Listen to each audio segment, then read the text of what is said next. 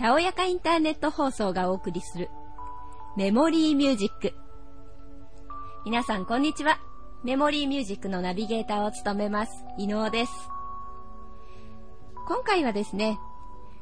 昔日本に訪れた外国人の方の感想、話を紹介しております。で、今回はですね、絞った時代としては幕末から明治初期にかけて来日をした外国人の方です。では、まず一つ目。これは結構有名で皆さんも知ってる方が多いんじゃないでしょうか。イギリス人の女性旅行家、イザベラ・バードさんです。彼女がすごいのはですね、明治時代に日本に5回も来てて、でしかも来たところが割とこうメジャーな横浜とか、そう開港された港じゃなくって、当時外国人が行くことの少なかった東北とか北海道とかを回って、で、しかもそれを本に残してます。日本奥地機構という本なんですって。で、本が残っているので、その中で東北地方の人の印象を語っています。こんな出来事があったそうです。山形で電車待ちをしていた時のこと。家の女たちは私が暑がっているのを見て、しとやかに扇子を取り出し、丸々1時間も私を仰いでくれました。代金を尋ねるといらないと言い、何も受け取ろうとはしません。私は彼らの親切にひどく心を打たれながら電車に乗りました。へえ、昔の日本人というか東北の人が優しいんですかね。珍しい外国人見たさで。でもちょっと言葉も通じないしとりあえず仰いでみながら様子見てみようって感じですかね。でさらに東北縦断の旅をしています。日光から北上して福島県の山地に入りました。山間の町村は皆貧しく決して清潔ではありません。しかし、ここの農民の間では、怠惰な人はいないし、酒を飲む人は稀で、とても勤勉です。おなんか東北地方の人はすごくお酒飲みのイメージがありますけど、みんな働き者ってことですよね。彼らの隙を使った仕事ぶり、その地方一個の美しく整えられた庭園に変え、そこでは一本の雑草も見つかりません。彼らはとても倹約家だし、あやる、あらゆるものを利用して、無駄のないのです。うーん、明治なんてまだ、そうですよね。日本は男尊女卑社会じゃないかなと思うんですけど、その時代でもイギリスでこんな女性旅行家なんていうのがいて、とても先進的な感じがします。さらに、みんなが行かない東北地方なんかね、こう、初めて訪れる地で不安はなかったんでしょうかね。日本に対する印象っていうのが、もともと何かいいものがあったんでしょうかね。えーと、彼女と同じ明治期に、他にもイギリス人が日本に仕事のために来ています。えーと、ウィリアム・グレイ・ディクソンさんっていう方です。なんでしょうね、時代的にイギリスの方が日本によく来る何かがあったんでしょうかね。で、彼は何のために来たかっていうと、今でいうところの東大工学部の学校の教師でした。その時代はね、まだ東大っていう状況ではないんですが。で、東京の人々の感想、こんな風に言っています。彼らはいつも上機嫌で、明らかに世の中の苦労をあまり気にしていない様子です。生活の厳しい現実に対して、ヨーロッパ人ほど敏感ではないらしい。ん？なんか鈍感って言ってる？西洋の都会の群衆によく見かけるような辛労を感じる顔つきは全く見られない。頭を丸めた老婆からキャッキャと笑っている赤子に至るまで彼らはみんなにこやかで満ち足りている。彼らの老若男女を見ていると、世の中に悲哀など存在しないのではないかと思えてくる。うーん、何かこう、苦しい厳しいことがあってもみんな楽しくそこを笑いながら乗り越えてやってるって言ってるんでしょうね。で、それが羨ましい、いいなって言ってるんですけど、ちょっとなんか、鈍感な人たちっていう風にも見受けられて、ちょっと残念な感じがします。さらに明治から少し遡って、1857年にはオランダから来航したカッテンディーケさんがいます。で、彼もやっぱり仕事でですね、長崎海軍の航海術指導のために軍艦と一緒に来たんですって。で、海軍士官なんできっと日本人の勤勉さとかそういったところに触れているのかなと思いきや言ってることが日本の農業は完璧に近い。その高いレベルの農業から推察するにこの国の面積は非常に莫大な人口を収容することができるなんでしょうね、海軍の人ですけど、もともとこう農業とかに従事をしていた、あるいはこう農村暮らしの人なんですかね。うん、なんか意外なところの印象だなって思います。それでは、ここで音楽を一曲ご紹介します。ふるさとです。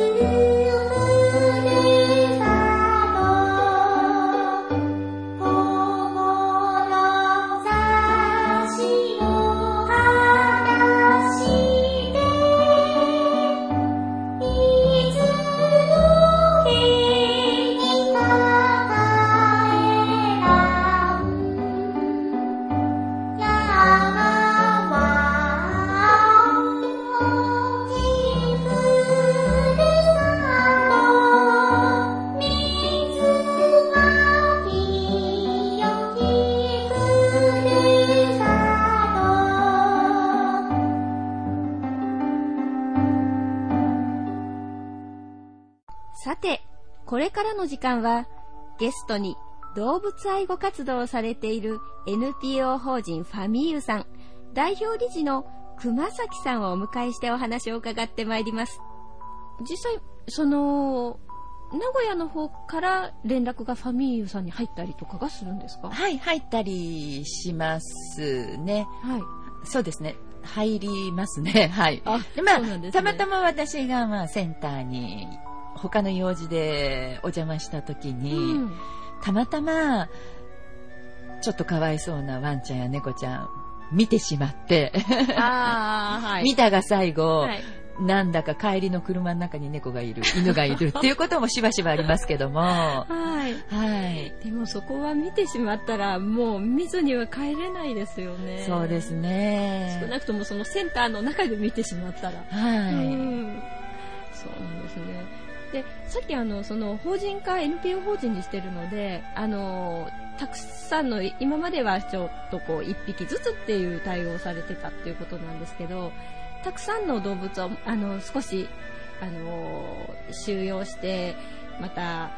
新しい飼い主さん見つけてっていうような活動を広くできるようになったとはいえもちろんお一人ではできないわけですよね、はい、それを実際担ってくれてる方っていうのはどういう団体状況でやっているんですか？皆さん犬や猫が大好きなボランティアさんたちになりますね、はい、まあ、ボランティア募集を随時しておりますのでそうなんですか、はい。そのファミリーでボランティアをして、一緒に犬や猫を助けたいというボランティアの方たちが助けてくださってます。はい。まあ、あのー私たちも実はボランティアで、私もまあボランティアで、まあ、他に仕事を持ちながらのボランティア活動になりますので、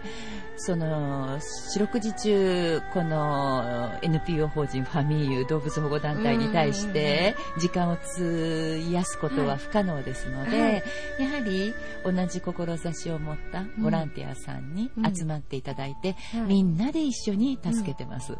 うん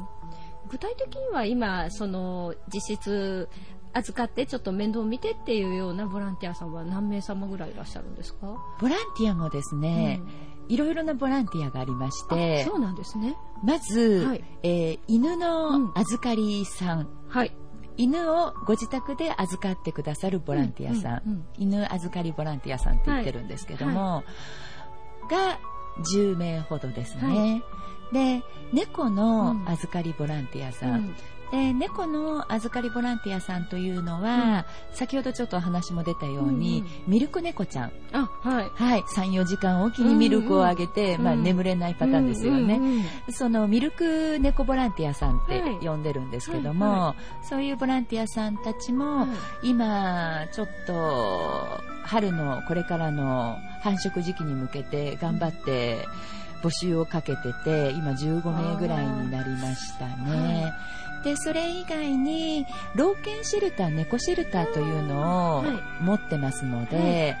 そのまあ、町のど真ん中のビルの一室を借りてるんですけども、えー、はい、そこにもう里屋さん募集をしない、はい、老犬ちゃん、はい、もうおじいちゃんワンコおばあちゃんワンコでもうちょっとヨレヨレで もう余生をゆっくりこの老犬シェルターで、はい、のんびりしてもらおうというワンちゃんと、あと譲渡対象の、まあ、いつでも譲渡できますよという、生後2ヶ月以上の猫ちゃんがいる場所なんですね。で、毎日そこに朝晩3名体制ぐらいでお世話をして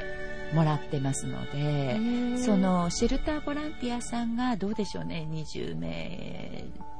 ぐらいですかね。ローテーションで。はい、ローテーションで回して。ボランティアの方なんですよね。はい、ボランティアさんにやっていただいてて、はい、あとはもう本当にいろんなボランティアさんがあって、はい。イベント、いろいろな啓蒙活動をいろんなところでしてますので、うん、そのイベント班、はい、イベントの時になったら出て行っていただくというイベント班のボランティアさん、はい、であと里親さんが決まった時に、はい、お届けを必ずさせていただくんですね。うんうん、ワンコや猫やら、うんその必ず里親さんのところにお届けをさせていただいて、はい、環境チェックというものをさせていただいているので、はい、そのお届け班というのもあったりとか、はい。まあ、いろいろなボランティアといっても、い。ろいろな部分があるような感じで、まあ、今実際に、まあ50名ぐらいですかね。はい。ですね。確かにそういういろいろできる活動内容があると家では引き受けられないんだけれどでもあの何かお手伝いはしたいっていう方にとっても参加はできるっていうことですよね。そうなんです、はい、でやはりシェルターのボランティアさんというのは、はい、犬猫が好きだけども、うん、お家では飼えないので。うんせめてシェルターに来てお世話をさせていただきながら、まあ、自分自身も犬や猫に癒されたいわというような方が多かったりしますね。なので必ずしもご自宅で預かってくださいというボランティアではないですね。はい、逆にですけどうち余裕があるからじゃあうちもちょっと1匹2匹だったら預かろうかしらなんていうボランティアさんが仮に出たとしたらそのボランティアさんの条件といいますかこういう人がいいわとかあるんですか？まあ、あの、よく言えばいろいろございますけども、はい、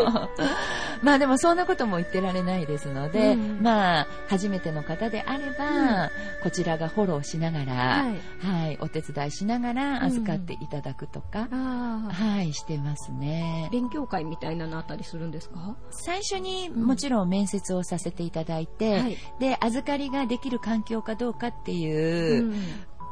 ことも見させていただきたいので、ご自宅にもお邪魔させていただきますし、はい、あとはこういう形で預かりをしてくださいねということで、うん、まあ、預かりをするにあたっての説明会に参加をしていただいて、うん、で、最初のうちは、うん、まあ、さほど手のかからない犬や猫から始めていただいてます。あ、はい。さっき言うミルク猫ちゃんとかではなくて、はい、ある程度大きくなってトイレとかも自分で判断がつくような、はい、はい、うん。とりあえずまず飼えばいいっていうぐらいのところからボランティアさんでそうやって飼ってもうちの子にしちゃいたいわみたいなことになったりはしないんですか、ね、あります。やっぱり情が移りますよね。はいありますね。なのでボランティアをしてて、うん、あら里親さんになってしまったっていう子は、うんそこそこいます。はい、やろうと思ってる方もね、もともと動物が好きな方やろうと思ってますもんね。はい、まあでも、そもそもそのボランティアやりたいって言ってきた理由としては、一、うん、匹でも多くの命を助けたいっていうのが理由ですので、うん、その猫ちゃん、ワンちゃんの里親になったことによって、うん、もうこれ以上は面倒見れないからボランティアできないわっていうのは、ちょっとなしにしてねっていうような条件付きではあります。なるほど。はい。そうか、そうか。そういう意味で言うと、ある程度、まあ、最初のうちは来たワンちゃん、猫ちゃんを自分のうちの家族として迎え入れたとしても、その後またちょっとしばらくの預かりとかは継続してやってくれないとなっていう。っていう、まあ、希望ですね。はい。あの、言ってはいますけども、はい、まあ、皆さん、きちんと、うん、はい、分かってますっていうことで、やってくださってますね。はい。はい、逆にその、預かりボランティアをしようと思った時の、やっぱり、家に、基本的には、誰もいなくなるっていうご家庭はやっぱりちょっと無理なんですかね。ミルク猫ちゃんだと無理ですね。はい。はい、犬であれば、はい、まあ大丈夫ですね。そのお留守番時間の長さにもよりますけども、えー、でも一般的に例えば家族だったとしてももうご夫婦ならご夫婦が2人とも働きに行って見えて朝からや夕方までは日中誰もいないよっていう状況だと厳しくはないですか？それでも、うん大丈夫だなというワンちゃんを預かっていただきます。はい、ワンちゃんとか猫ちゃんにもいろいろな種類があるので、はい、その中で大丈夫そうなっていう。そうですね。はい。そのご家庭の、まあ、生活スタイルに合った子たちを選んで預かっていただく感じですね。あ、そうなんですね。はいそういうお話を聞くと割とボランティアをしたいなって思う人もハードルが少し下がりますね。そうですね。うん、あのー特にやはりあの老犬シェルターを持ってからは、はい、一体全体どんなもんなんだろうってやっぱり皆さんボランティアやりたくても踏み込むのに勇気がいったりするんですけどじゃあまずシェルターボランティアさんからやってみませんか？ということででシェルターボランティアさんもあの行きたい時行ける時にですね、はい、あの Google カレンダーを入力していただいて便利な世の中はい、便利な世の中になりましてっていうふうに管理してますので、はい、自分のペースでシェルターボランティアをやっていただいて、はい、まあ、犬や猫と触れ合っていただいて、まあ、そこで自信をつけて、ちょっと家で頑張ってみようかなっていうふうにやられる方もいらっしゃいます。はい。そうなんですね。どんな形でもこう、何か参加ができればいいなと思いますし、あるいはどうしてもその動物に接しながらの参加はできないけれども、他の助け方っていうのはないんですかね？あります。ありますか？例えば、うん、今現在いらっしゃるボランティアさんの中で、うん、うんあのデザインの仕事をしていて、はい、でデザインだったらできるよという方がいらっしゃるんですね、はい、でそういう方には、はい、啓蒙活動用のチラシを作っていただいたりとか、はい、ポスターを作っていただいたりとか、っていうことをしていただいてますし、あと何ですか、あの、お裁縫が得意な方いらっしゃるじゃないですか。ポーチ作ったりだとか、ワンちゃんのお洋服作ったりだとか、そういうお財布が得意な方なんかですと、いろいろそういう犬や猫に関するグッズをお家で作っていただいて、それを、まあ、シェルターにいる犬や猫に使わせていただいたりとか、預かりさん宅にいる犬や猫に使わせていただいたりとか、あと、バザーを時々開催しますので、バザーでその商品を並べて売って、犬や猫の医療費にさせていただいたりとかしてますね。な。はい。なので自分の特技を生かして、ね、なおかつ、ボランティア活動に参加できる。はい。っていう。そうなんですね。もうただただ面倒見るだけじゃなくても何かしらの形でも思いがあれば仲間になってこう一緒にやっていくことができそうですよね。そうですね。はい、本当にいろいろとですね、もうそれは未知の世界で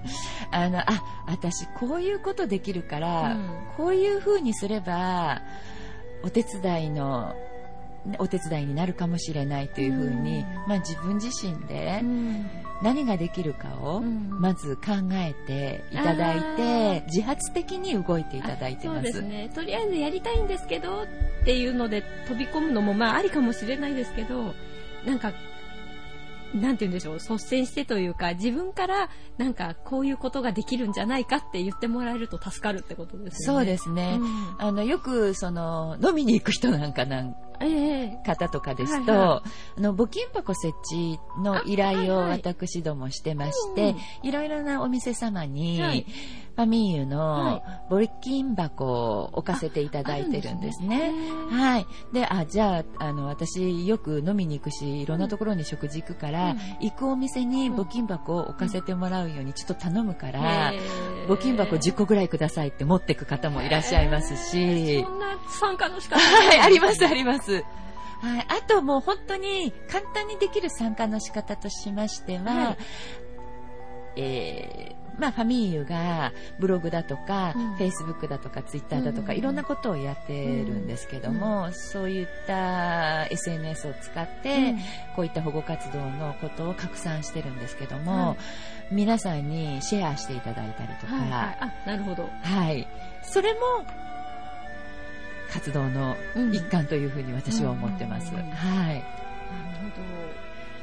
きちょっと気になったのが、あの、デザイナーさんの中で、あの、何かこう、パンフレットみたいなのを作ったり、ポスター作ったりとかっていうので、啓蒙活動がっていうお話をされてたんですけど、あの、さっきはお預かりっていう話をいろいろ聞いたんですけど、啓蒙活動っていうのもいろいろされてるんですかね。はい、そうですね。はい、もうその、捨てられる犬や猫がいなくなれば、私たちはこういう活動をしなくていいわけじゃないですか。やはり元から立たないと、はいもういつまでたってももうキリがない状況なので、はい、もう皆さんに、はい。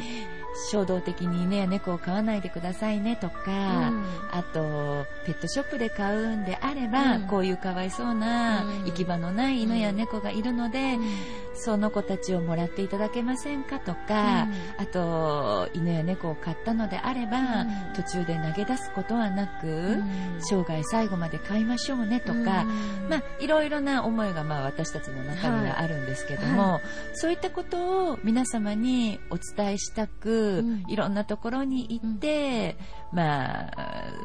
あの、講演活動をしたりだとか、はい、あとは何かのイベントに参加して、はい。はい、ブースを持たせていただいて、うん、そこでパネル展示をしたりだとか、チラシをお配りしたりだとか、常に、まあ、そういった啓蒙活動もさせていただいてます。うん、そうなんですね。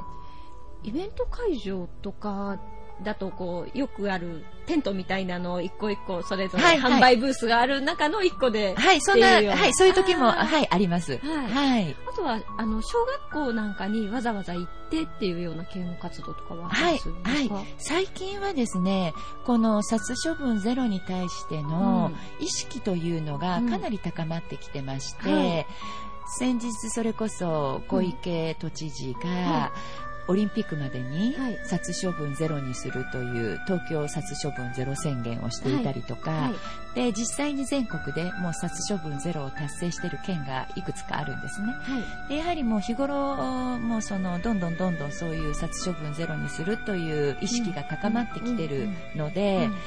そういった命の大切さを子どもたちに教えていかないといけないっていうふうに思ってくださる、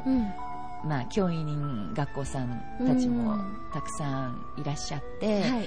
あの先日は中学校高校の方に講演に行かせていただきましたね、あと中学生がシェルター見学に、えー、あの授業の一環として、来られたりとか、はい、そういうふうに、まあ、未来を担う子どもたちへの活動もしております。実際ねあのお子さんにそういう活動をしていた方がその子たちがだんだん大きくなってその考え方が全体に広まって浸透していきますよね。そうなんですよ。まあ、それが一番いいかなと思って、うん、地道にお伝えをしていってます。はいそうすると逆に言うとですけどこうむやみやたらと動物を飼ってしまいそうになるお子さんは減ってきてでも逆にちょっとペットを何て言うんでしょうねファッションみたいにイメージで飼われる大人の人とかがまだまだちょっといるのかなっていうのがなんとなくこう世間的な話をね聞くと思うんですけどそういう大人の啓蒙活動だとイベント会場でとかになるんですかね。そうですね、うん、あとまあ大人の方とかであれば、まあ、SNS、ね、やってらっしゃる方多いですので、うん。はい、まあ、発信をしていってますね。うん、はい、なるほど。であと私今の話を聞きながら実は私の家の近所にペットショッププがあるんですね、はい、で私も動物犬猫結構好きなんですけど家庭環境上飼えないので時々ミッキー見に行って可愛いなと思うんですが実はその売られてるペットショップの中で時々ワンちゃんで最近こうあのなんて言うんでしょうね血統書付きのなんとかとなんとかを掛け合わせた新しいなんとかっていう犬の種類とかが出てきて。ですよね。そうですね。最近多いですね。多いですよね。はい、で、そのなんかミックス犬の中ですごく言い方は申し訳ないんですけど、なんか混ぜ合わさったのが、なんかマイナスの方に混ぜ合わさっちゃったんじゃないかな、みたいな、あの、ワンちゃんが売られてて、で、最初はもともとはいい犬種で混ぜ合わされてるので、高い値でついてるんですけど、やっぱりちょっと見た目上人気がないらしくて、だんだんこう値段が下がってくるわけですよ。で、最後の方になるとこう、予防接種代も含めていくらでドンみたいな売り方をされてて、もしこのワンちゃんが最後売られなくなったらどうなるんだろうっていうのが不安というか、実際そういう動物はどこへ行ってしまうとかってお分かりになったりしますか？まあ、実際のところ、うん、まあ私たちは捨てられた犬や猫を助ける活動なので、はい、ちょっとその部分というのは、分かりかねるんですけども、はい、まあ今、そうですね。最近新聞だとか、はい、テレビとかで、引き取り屋という商売があるっていうのを聞いたこと、商売なんですか？はい。聞いたことないですか、はい、あ存じ上げなくて、はい、あの以前はですねそのペットショップで売れ残ったワンちゃん、はい、あとそのペットショップにいる子犬たちいますよね、かわいい、その子犬たちを産んだ、うんうんお父さんお母さんの犬や猫っていうのは、繁殖所というところにいるんですよね。あそうなんですね、はい、よくブリーダーさんブリーダーさんっていうじゃないですか。はい。え。で、まあ、ブリーダーさんって言ったり繁殖所って言ったりとかするんですけども、はい、でその、まあ、この繁殖所の話をすると、うん、これまた1時間2時間時間があっても足りないんですけども。まあ、あの繁殖所でもそのもう埋めなくなってしまったその使い物にならなくなった、言い方悪いですけど、使い物にならなくなってしまったお父さん、お母さんがいるわけじゃないですか。で、まあその子たちと、あとペットショップで売れなくなってしまった、大きくなった犬や猫っていうのは、もう以前というのはその愛護センターに持ち込んで処分をしていただくことが可能だったんですけども、それが、えっと、申し訳ございません。ちょっと何年か前からか、それはもうセンターの方では引き取りできませんっていうことになったんですね。あそうなんですね、はい、でさあどうしようってなりますよね。ね。はいはいそのそのまま飼育していくにはお金がかかる、でもそもそもね、ブリーダーさんがそれでお金を稼いでるんだから、最後の方はその余生まで面倒見てほしいところです、ね、それがもとも、ね、当然のことなんですけど、うん、やはりね、そこら辺は商売として割り切ってらっしゃる方も多いか、もちろんそういう方ばかりじゃないですよ。とっても良心的なブリーダーさんも私は知ってますので、はい、全部が全部じゃないんですけども、うん、やはり、やこの金儲けのために、はい、もう産ませて産ませて、ペットショップに売って売ってっていう繁殖場、うん、でどんどんどんどん売って売れ残ったら、ポイして、次新しい可愛い子犬を置くペットショップっていうのがやっぱ存在するわけなんですよね。でその人たちっていうのはじゃあその犬をどうしましょうって言って困りますよね。で先ほど言ったみたいに、そこで引き取り屋さんというのが登場するんですよ。はい、引き取り屋さんが、うん、このいらない犬や猫を、うん、1万円、1頭1万円ぐらいってなんか聞いたことあるんですけど、うんうんうん、1頭1万円ぐらいで、はい、あの、引き取りますよ。はい払うんじゃないですよ。もらうんですよ。うんうんうん 繁殖場だとかペットショップから1頭1万円くれたら、その犬や猫引き取ってあげるよっていう引き取り屋さんという商売がどうもあるらしいんですよ。はい、でえー、お金をもらって、犬を引き取ります、はい、で20匹30匹引き取ったら、うん、20万30万になるわけじゃないですか、うんうん、引き取ります、はい、でその引き取った犬や猫を、餌も与えず水も与えず、死ぬまで放置してっていうような事件が最近ちょっと明るみに出てきてるんですよね。何かニュースで聞いたことがあります。はい。なんかどこかの山奥に何十匹捨てられててとか。ああ、そうなんですね。それは引き取り屋って言っても、ただただお金をもらいながら、なんていうのかな、その、渡す方の罪悪感を減らしてるだけで、であとはもう本当にやっぱり最後金儲けそうなんですよ。はい。しちゃうんですね。はい。えー、えー、それは、そうなんですよ。っていうそういう引き取り屋さんという商売がね、はい、なんかあるみたい、あるみたいですね。そうなんですね。はい。実際のところ私はまあ詳しくはわかりませんけど、えー、まあ現にね新聞だとか、うん、テレビとかでもちょくちょく最近は放送されるようになってきてるので、一応そこまでなると犯罪っていうことにはなるんでしょうけど犯罪ですね。動物の地位って基本的にはそのなんていうんでしょう法律でいうところの動物って物扱いになりますよね、はい、物扱いなんです。そうですよね。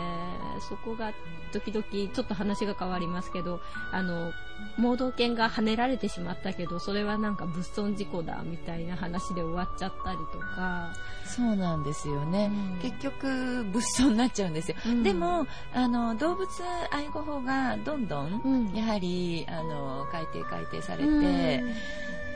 来てますので、はい、もう本当にここ数年でい。ろいろ法改正があって、うん、その動物遺棄だとか、はい、あと虐待は犯罪で、うん、本当に罰金を課せられたりとか、懲役になる場合もありますし、